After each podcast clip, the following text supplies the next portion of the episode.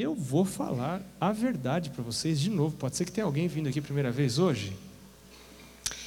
O objetivo principal dessa semana é fazer você levar para casa um livro. E eu não ganho nada com a sua compra. Com você comprando esse livro. Esse aqui. O Lar Adventista. Por quê?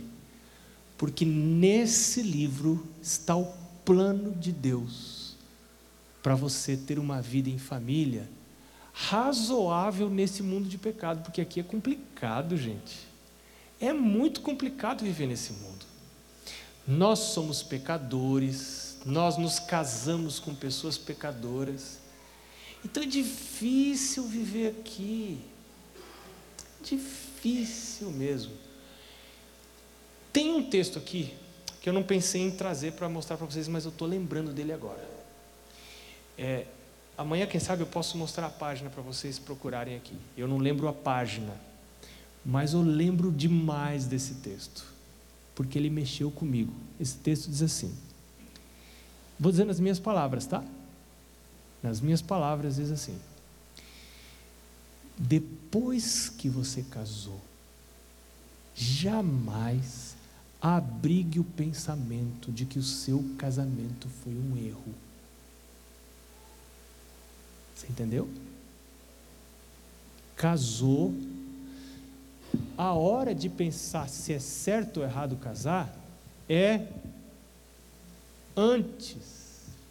Tem um ditado aí para o sul que diz assim: montou no burro. Conhece esse ditado? Como é que termina?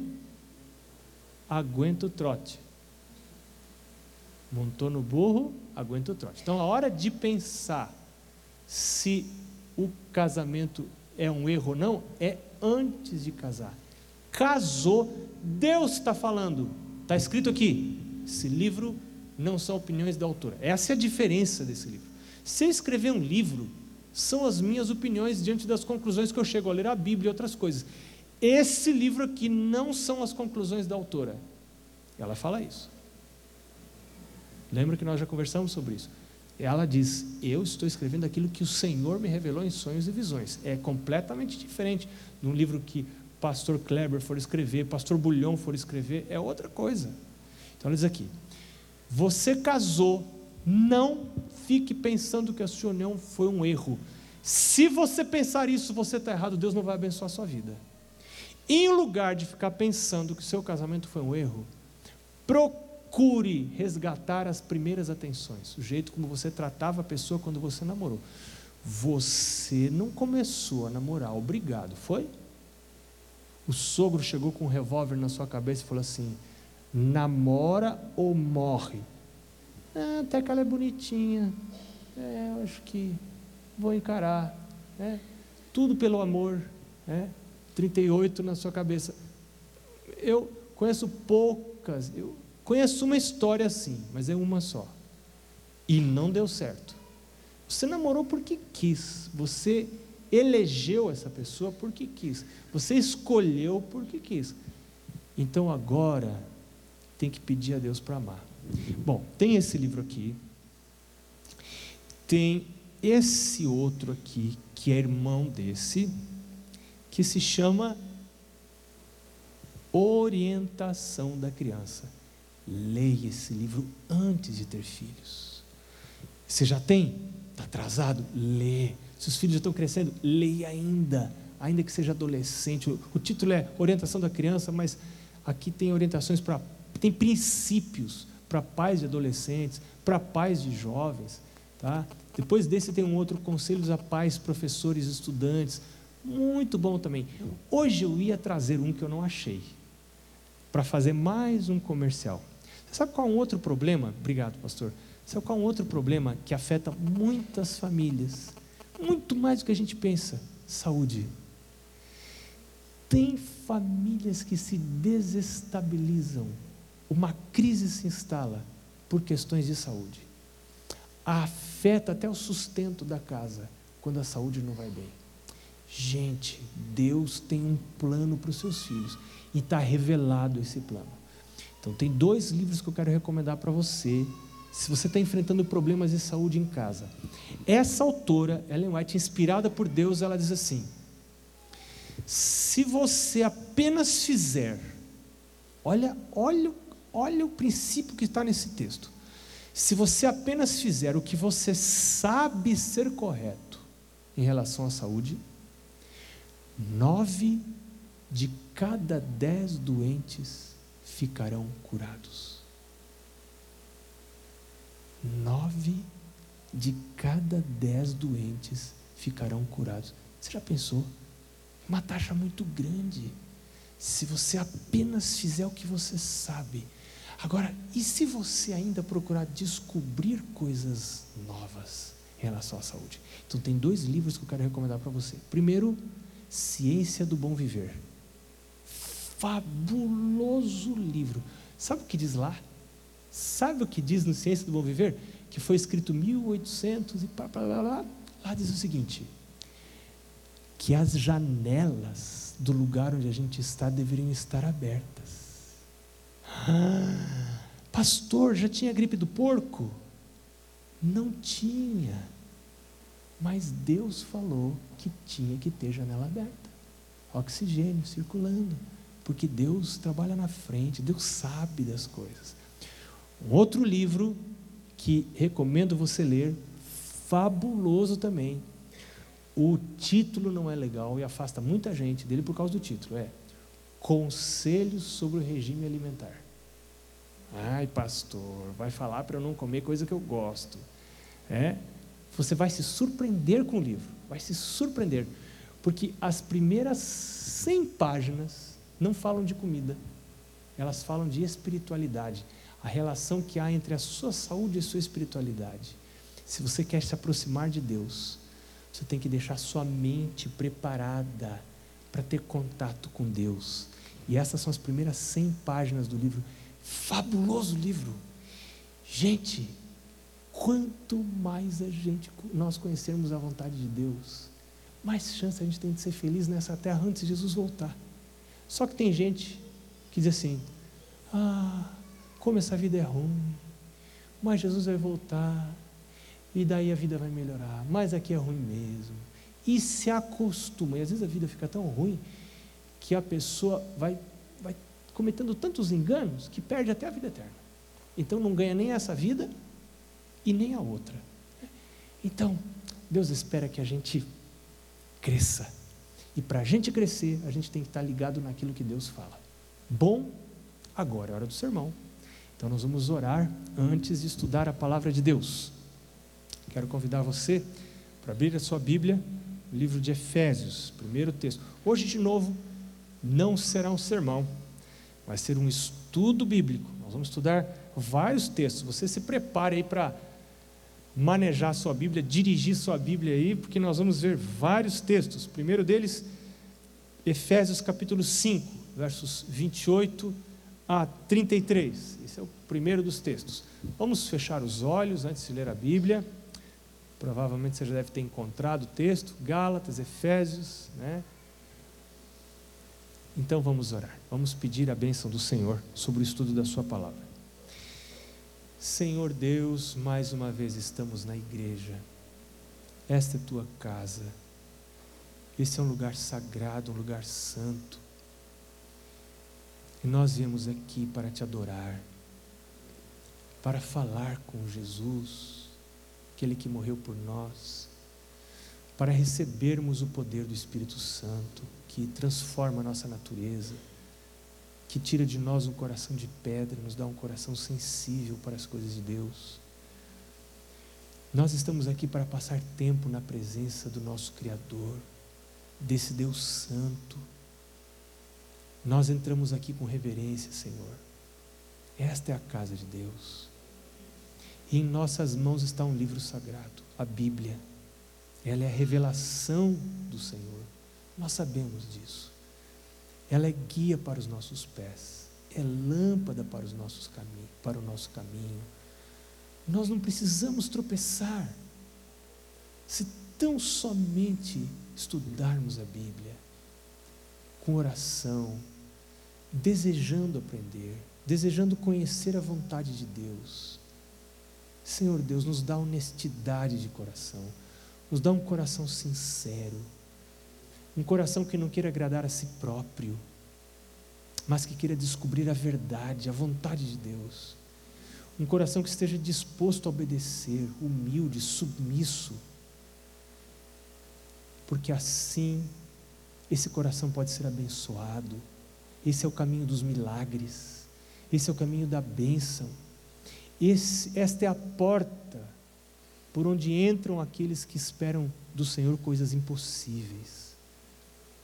Então, Senhor, nós pedimos que o Senhor se manifeste hoje entre nós, através do estudo da Bíblia. Nós rogamos isto em nome de Jesus. Amém. Efésios, capítulo 5, versos 22 a 33. Esse é um texto longo, nós não vamos lê-lo todo. Vamos tomar apenas o sentido dos textos, começando verso 22, mulheres serem submissas aos aos maridos ou ao marido, que é um só, né? Como ao Senhor. Que o marido é o cabeça da mulher, como hoje não é assunto quem manda em quem, tá bom? Não é assunto de hoje. Quem é que manda em casa? É homem ou mulher? Esse é um assunto muito interessante. Eu gosto dele. Eu gosto desse assunto. Mas não é o assunto de hoje. Eu vou resistir à tentação de falar sobre isso hoje. E vou passar para o assunto de hoje. Qual é o assunto de hoje? É a comparação que Paulo, inspirado por Deus, Paulo escreveu inspirado por Deus, a Bíblia é inspirada por Deus, a comparação que Paulo faz entre marido e quem? E Cristo. E entre a mulher e quem? E a igreja. Existe uma simbologia muito rica. Cristo, o marido, a igreja é a mulher. E aí Paulo vai falando, assim, verso 24, como a igreja se submete a Cristo, também as esposas devem se submeter aos seus maridos em todas as coisas. Verso 25, maridos, amai vossas mulheres como Cristo amou a igreja e se entregou, e a si mesmo se entregou por ela, para fazê-la santa, limpa, etc, etc, ah, para apresentá-la, verso 27, como igreja radiante, sem mancha, é, depois, verso 32, Paulo resume a coisa e diz assim: Este é um mistério profundo. Esse negócio de marido e esposa, etc. Mas ele diz: Mas eu estou falando a respeito de Cristo e sua igreja. Verso 33. Entretanto, cada um deve amar a sua própria esposa como ama a si mesmo, e a esposa deve respeitar o marido. Então, interessantíssima esta simbologia entre marido representando Cristo, a esposa representando a igreja. E num casamento, Deus espera que quando há um casamento, o mundo compreenda a relação que existe entre Deus e a igreja, entre Cristo e a igreja, através das relações conjugais. Lá em Apocalipse capítulo 19, verso 9, você não precisa ir. João diz assim, inspirado por Deus: Bem-aventurados aqueles que são convidados para o quê? Para a ceia das bodas do cordeiro. Com quem que o cordeiro vai casar? Quem que é o cordeiro? Cristo Jesus. Com quem que ele vai casar? Com Jerusalém, que é a igreja. Lá no livro do Apocalipse você vê duas mulheres, principalmente duas mulheres. Quais são as duas mulheres? A primeira, Babilônia, grande meretriz. Você vê também uma mulher pura, vestida com o sol, tendo a lua debaixo dos pés. Quem que é essa mulher? É a igreja a igreja de Deus. Cristo casando com a igreja. E o que diz Cristo para a igreja? Hebreus capítulo 13, verso 5. Abra lá sua Bíblia. Hebreus capítulo 13, verso 5. Que compromisso Cristo faz com a igreja? Hebreus capítulo 13, o verso 5. Olha que coisa linda. A última parte apenas. O que diz Cristo? Nunca te deixarei, nunca, jamais te abandonarei. Cristo representa marido, a igreja representa mulher, e agora Cristo, marido, chega para a igreja, que sou eu que é você, e diz assim: Você pode me abandonar, você pode blasfemar, você pode errar, você pode fazer coisas erradas, você pode não me querer, você pode escolher, inclusive, se perder. E eu vou respeitar a sua escolha, como o pai do filho pródigo respeitou a escolha do filho. Eu respeito, mas eu respeito chorando. Mas da minha parte não vai haver abandono.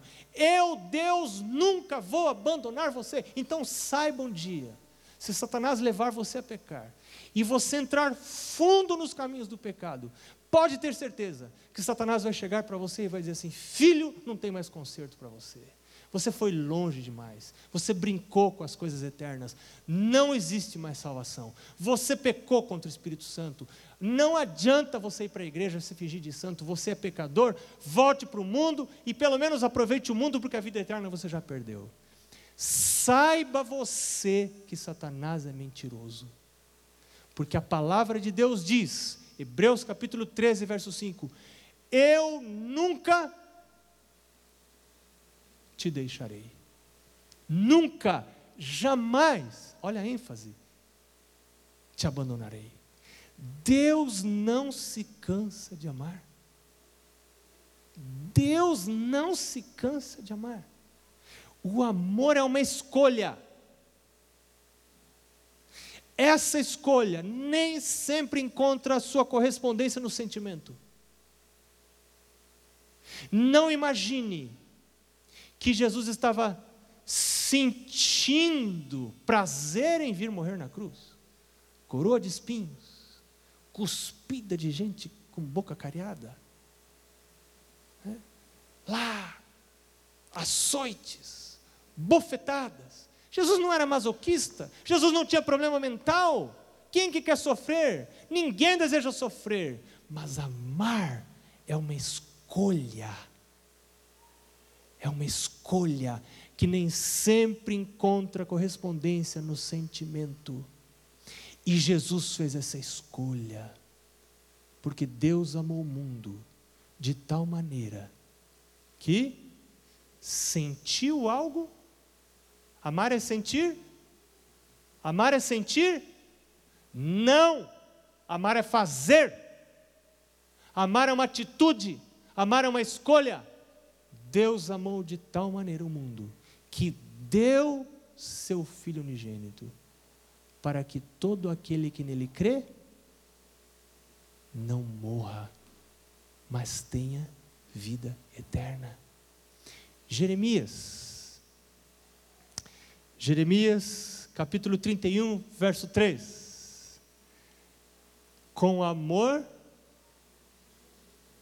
eterno te amei, com benignidade te atraí, com amor eterno. Deus nos ama com amor, mas que amor? Como é o amor de Deus? Jeremias diz: Ali em Jeremias, Deus mesmo fala do seu amor. É um amor eterno, é um amor que não se cansa, é um amor que não acaba, um amor que não termina, um amor infinito. Qualquer desejo que o pecador demonstre de voltar, Deus o recebe, Deus o restaura. Sabe o que Jesus falou? Jesus disse: eu não vim buscar justos. Eu vim buscar. Que tipo de gente Jesus veio buscar? Pecadores.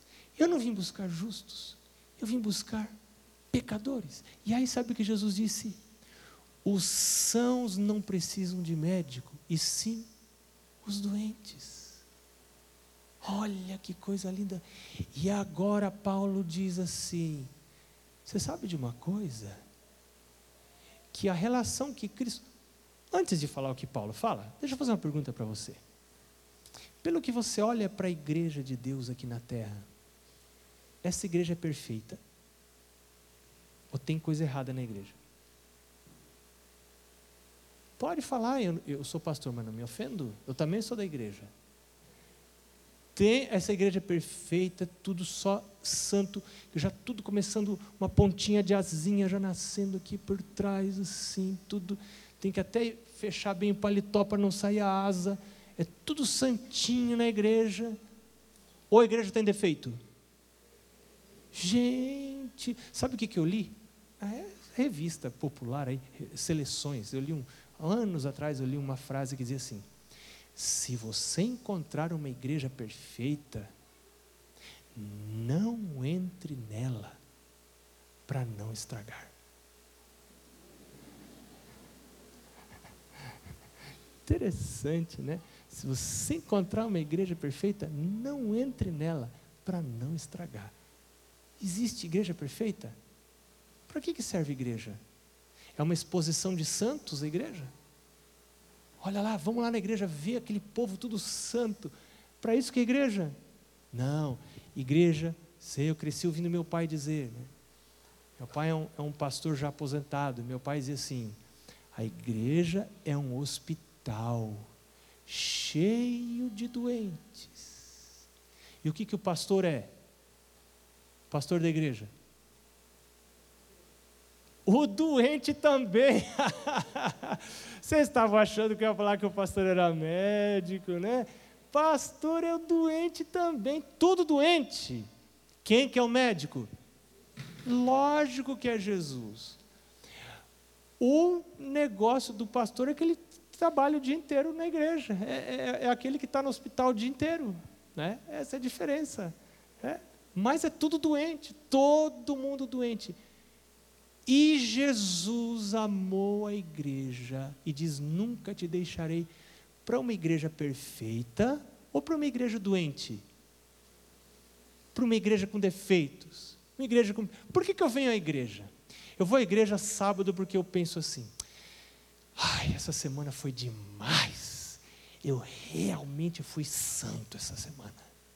Não tive nenhum mau pensamento eu não fiz nada errado, então agora, sábado, eu vou lá para me mostrar para Deus. Senhor, dá uma olhada aqui. Olha só o coração. Que pureza. Que santidade. É para isso que você vem na igreja sábado? Por que, que eu vou na igreja sábado? Eu vou à igreja sábado. Por que, que eu venho à igreja hoje? É porque eu sou muito santo ou porque eu preciso? Porque eu preciso de Deus. Por que, que eu leio a Bíblia? Porque eu sou santo ou porque eu preciso? Eu preciso. Tá certo? Sou necessitado. E agora Jesus diz assim: assim como um marido se relaciona com a esposa, Cristo se relaciona com a igreja. E Cristo diz: nunca te deixarei. Ainda que você, igreja, tem defeitos, você tem fraquezas, os membros da igreja têm fraquezas, têm erros, alguns têm vida oculta, alguns têm vida dupla.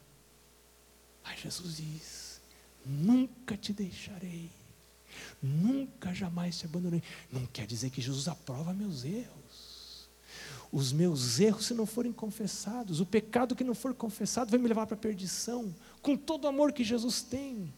Jesus só pode perdoar pecados confessados, mas a, a minha perdição nunca vai ser da parte de Jesus, vai ser uma escolha minha, porque Jesus diz: nunca te deixarei, nunca, jamais te abandonarei.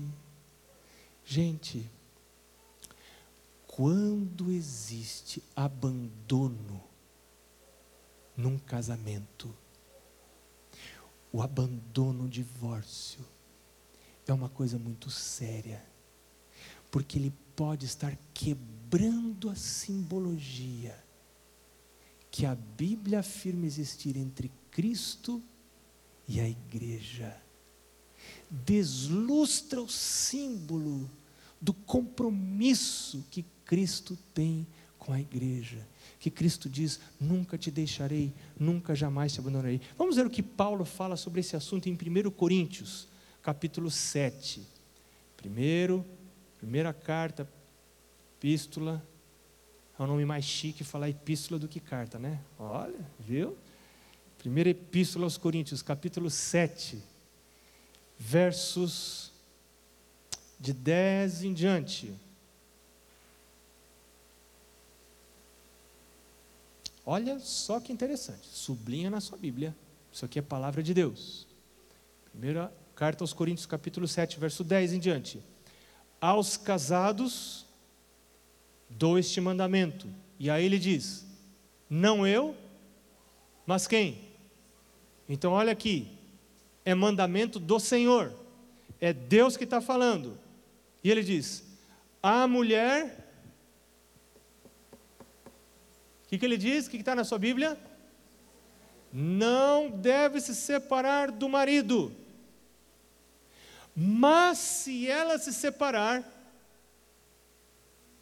escuta aqui, tem casos, existe algum caso em que a separação pode ser uma solução menos pior? Pode. Pode existir algum caso. Só Deus que vai julgar. Mas num caso em que há risco de vida, por exemplo, caso que existe risco de vida, um caso em que haja abuso sexual dos filhos, então talvez, talvez, a separação seja uma opção a ser considerada. Então Paulo diz assim: se ela vier a se separar, o que, que deve acontecer? Então não se case. Ou se reconcilie com o marido. E ao marido, e o marido não deve se divorciar de sua esposa. Você entendeu o que Deus está falando aqui? Então, ordem do Senhor. Não separar. Esta é a ordem do Senhor. Jesus disse: Nunca te deixarei, nunca te abandonarei. Agora Deus está falando para os casados, diretamente para os casados através de Paulo: Não separar. Se vier a separar, que não se case de novo, ou que se reconcilie com seu marido. E aos maridos também não devem divorciar das suas esposas. Ah, pastor, mas eu casei com uma pessoa que não é crente. Eu casei com uma pessoa que não é crente, agora a vida está complicada, porque a pessoa que não é crente não quer fazer culto comigo, não quer deixar os filhos virem à igreja. Quando a gente namorava era tudo muito legal, mas a gente casou, virou a casar que não quer saber e complica a minha vida. Gente, eu já vi tanta história disso. Então, pastor, nesse caso, posso separar? Vamos ver o que, que o Paulo diz? Se o descrente pode separar? Verso 12, Paulo diz assim: Aos demais digo eu, eu, não o Senhor. Se algum irmão tem uma esposa que não é crente e ela consente em morar com ele, em viver com ele, que não se separe, que não se divorcie. Se a sua esposa não é crente, mas ela consente em viver com você, sendo crente, então não se separe. E se uma mulher tem um marido que não é crente, e ele consente em viver com ela, ela também não deve se separar dele, porque o marido descrente é santificado através da sua esposa, e a esposa descrente é santificada através do seu marido. Escuta, talvez você pode estar vivendo com um cônjuge que é batizado na igreja, mas não é crente. Pode existir isso? Pode. Você pode estar vivendo na mesma casa com um cônjuge que é batizado na igreja, mas não é crente. Como é que você fala que não é crente? É fácil de você ver que a pessoa não é crente. É fácil de você ver que a pessoa só vai na igreja, mas não é de Deus. Então, a vida é complicada? É muito complicada. É muito complicada. Agora, porque a vida era complicada, Jesus falou assim: olha, sabe de uma coisa? É complicado demais. Eu achei, eu desci do céu, vim aqui, achei que o pessoal ia bater palma para mim. Ai, que bom que o Senhor veio, Jesus, para nos salvar. Que nada, só soco, cuspida, coroa de espinho. Ó, oh, quer saber de uma coisa? Tchau para vocês, eu volto para o céu, vocês ficam aí, morram vocês. Eu teria feito isso. Você não teria feito a mesma coisa? Talvez não, você é melhor que eu, mas eu teria feito isso. Que ingratidão, estou fora. Jesus não fez isso. Então, se você está casado ou casada com uma pessoa de, de difícil convivência, talvez a sua presença seja a única esperança de vida eterna para essa pessoa. Eu estava conversando com uma pessoa que me disse assim: Pastor, vou me separar. Por que você quer se separar? Pastor, está muito difícil. Olha, isso, isso, isso, isso, isso, isso. É mesmo. E olha, pastor, a minha irmã se separou. E hoje ela está muito melhor. Muito melhor separada do que quando eu estava junto. Que interessante. Agora deixa eu fazer uma pergunta para você. E o ex-marido dela? Está melhor também? Ih, pastor, aquilo afundou que foi um. A vida tá, arrebentou depois que eles separaram. Hum. Essa separação foi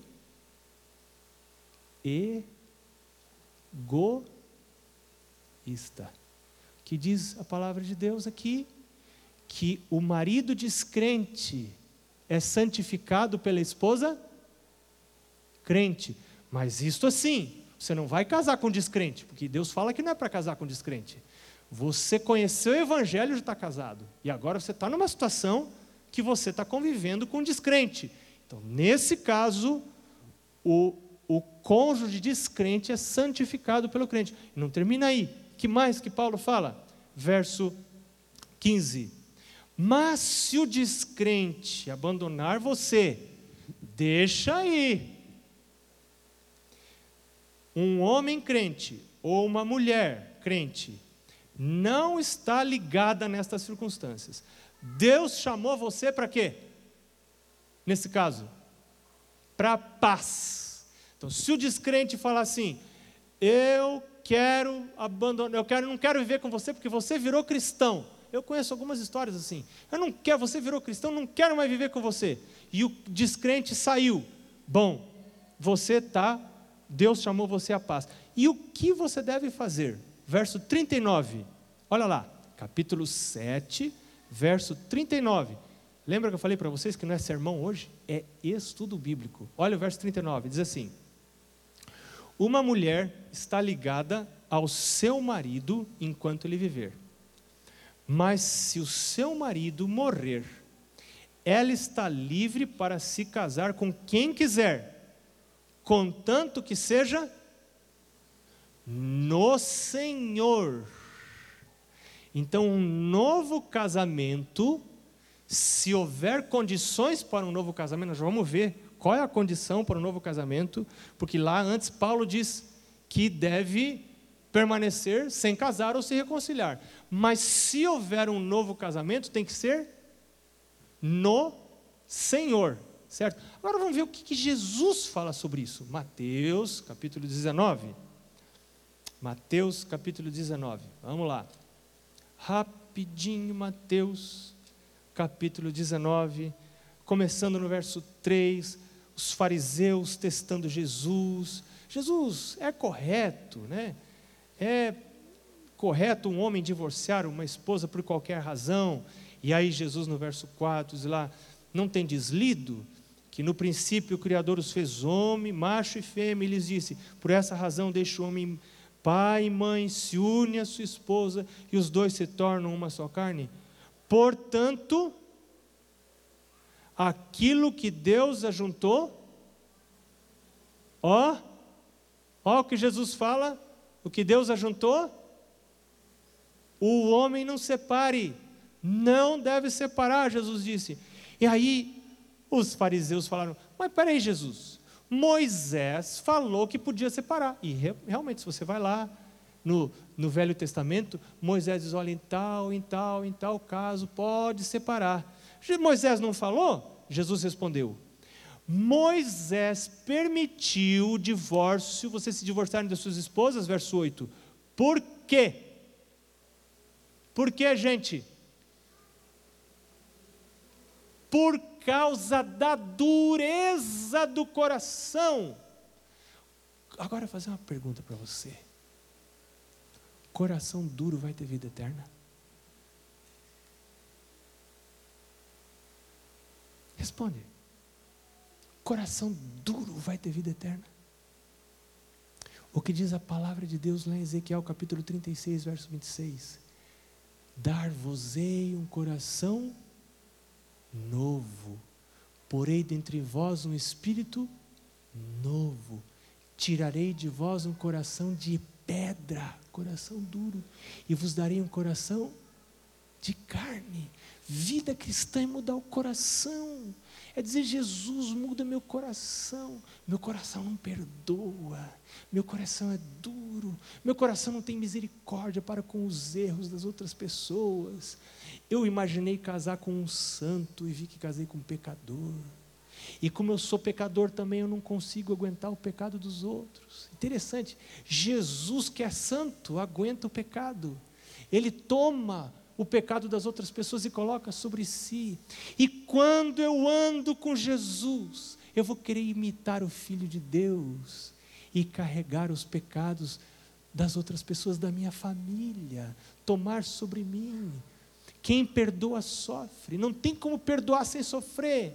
Tem gente que não sabe disso. Perdão é dor, mas sem perdão não tem família.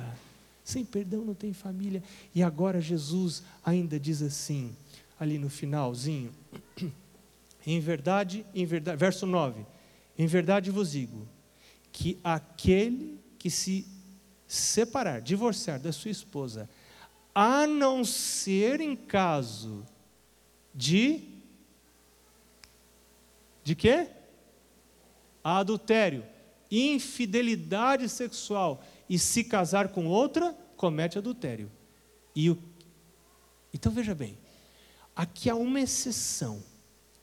Quando existe adultério, quando um dos dois adultera, Jesus disse: esta é a única exceção para haver separação e um novo casamento, porque houve quebra do voto, houve quebra da aliança.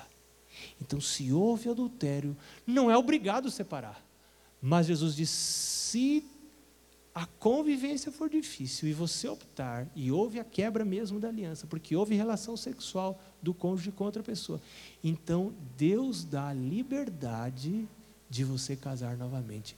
Agora, por tudo isso que nós estudamos, a gente descobre que Deus não dá liberdade para eu me casar novamente se eu me separo por incompatibilidade. Eu me separo porque não deu certo. Eu me separo porque é complicado. Olha, complicado é mesmo? É complicado. Ou eu me separo porque o amor acabou, mas o amor acaba mesmo. Acaba porque nós somos pecadores, nós não somos anjos. E quando o amor acaba, a gente tem que pedir mais. Porque quando acaba pão na sua casa, você não vai comprar mais. Não é verdade? Vamos falar mais sobre isso no sábado. Acaba farinha na sua casa, você vai comprar mais. Acaba arroz, você vai comprar mais. E quando acaba amor, aí fica de braço cruzado. Acabou amor. Acabou amor. Mas filho, quem que dá amor? João capítulo 13. Último texto que nós vamos ler hoje à noite. João capítulo 13, versos 34 e 35. O que disse Jesus? o que disse Jesus. Sabe que adventista gosta muito de mandamento, né? Ou adventista gosta de mandamento, sabe de cor os dez mandamentos. Então, já que gosta de mandamento, tem mais um. Jesus falou agora. Verso 35 e 36, eu falei? 34 e 35. 34 e 35. Jesus diz assim: Um novo mandamento vos dou. O que é mandamento, gente? Ordem. É ordem. Uma nova ordem, não é conselho não é sugestão, não é nada de conselho e sugestão, é ordem. Qual o novo mandamento que Deus dá? Que Jesus dá? Que vos ameis uns aos outros. E aí ele explica: como que eu devo amar? Assim como eu vos amei, que vos ameis uns aos outros. Como que ele me amou? Eu era pecador, eu errado, eu não queria saber de Deus, e eu, eu mesmo, estou falando de mim mesmo, eu não queria saber de Deus, errado, pecador, más companhias. Jesus desceu lá do céu e diz: Eu vou morrer para salvar aquele coitado daquele pecador, que não quer saber de mim. E algumas pessoas usam como justificativa para se separar o fato de que o cônjuge não quer saber dele, ou não quer saber dela. Ah, essa pessoa não quer saber de mim? Então eu vou me separar. Mas Jesus diz: que vos ameis uns aos outros como? Do jeito que eu amei você, você ame os outros. Gente, esse é o mandamento mais difícil da Bíblia. Guarda sábado é fichinha. Fichinha. Não matar é fácil. Não roubar é fácil. Amar é impossível. Você sabe por quê? Porque amar exige uma transformação do coração, uma transformação do interior, uma nova natureza, exige um milagre lá dentro. E às vezes Deus permite que eu tenha problemas no meu casamento, para eu entender que o meu coração não é transformado ainda. E que se Jesus viesse hoje eu estaria perdido, porque eu não amo pessoas erradas. Eu só quero amar os bonitinhos, os cheirosinhos e os bonzinhos. Eu não estou disposto a amar como Jesus. Porque para amar como Jesus amou, precisa acontecer um milagre na minha vida, precisa ter o toque de Deus, precisa ter o Espírito Santo, precisa o fruto do Espírito, mas o fruto do Espírito é? Gálatas 5, 22. Fruto do Espírito é o quê? Amor, alegria, paz. Amor é parte do fruto que Deus quer dar na minha vida. Filho, filha, Jesus está chamando você hoje para amar. Talvez você não está nem namorando, mas lá no seu trabalho tem alguém que não merece. Lá na sua faculdade tem alguém que é uma pedra no seu sapato. É o Senhor chamando você para amar. E ao você amar, você está obedecendo ao mandamento de Jesus.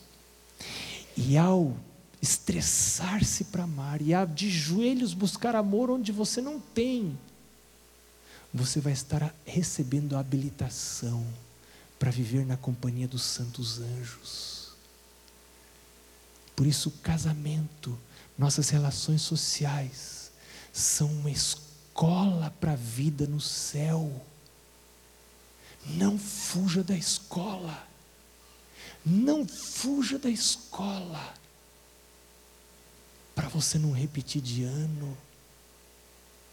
Repetir de ano na eternidade é coisa muito séria. É perder a vida eterna. Não fuja da escola. Filho, filha, Jesus está chamando você para amar. Talvez aqui hoje estejam pessoas que estão querendo dizer para Jesus: Jesus, me dá um novo coração me dá uma nova natureza. Talvez você não está nem casado, mas. E para quem está casado? É, minha esposa e eu sabemos, nós temos orado por isso todos os dias. Deus tem feito coisas maravilhosas na nossa vida de casados. Mas nós sabemos que precisamos do milagre de Deus cada dia. Cada dia. Porque é um milagre. O amor no mundo de pecado é um milagre. Você quer renovar hoje o desejo de receber esse milagre de Jesus? Solteiros, casados. Quer receber habilitação para amar como Jesus amou? Quando você é solteiro e vai amar um colega, vai amar um colega de trabalho, um colega de faculdade, você está se preparando para o céu e está se preparando para a sua vida de casados também. Nós vamos ouvir uma música que é um chamado de Deus. E eu quero convidar aqueles que querem dizer Jesus. Eu quero reafirmar o meu desejo de receber um novo coração, ser transformado essa transformação é diária, cada dia tem que ser renovado. Eu quero hoje de novo. Me muda, Senhor, me transforma. Eu já estou aqui na frente, porque eu quero pedir isso para Jesus. Me dá uma nova natureza, me dá um coração novo, Jesus, para eu amar como o Senhor amou. Vamos pedir isso para Jesus. Se esse é o seu desejo, eu quero pedir para você vir à frente para a gente orar aqui. Tá bem? Enquanto ouvimos essa música ser cantada.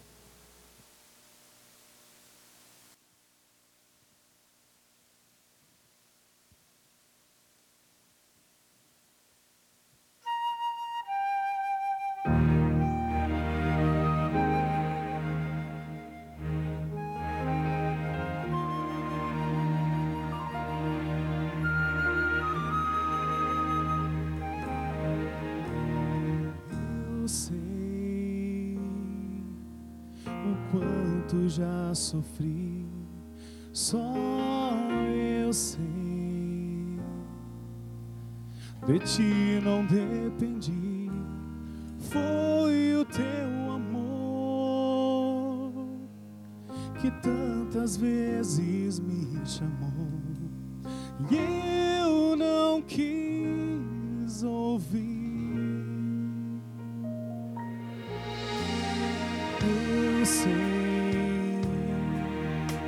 o que eu rejeitei. Sim, eu sei a quem eu desprezei. Só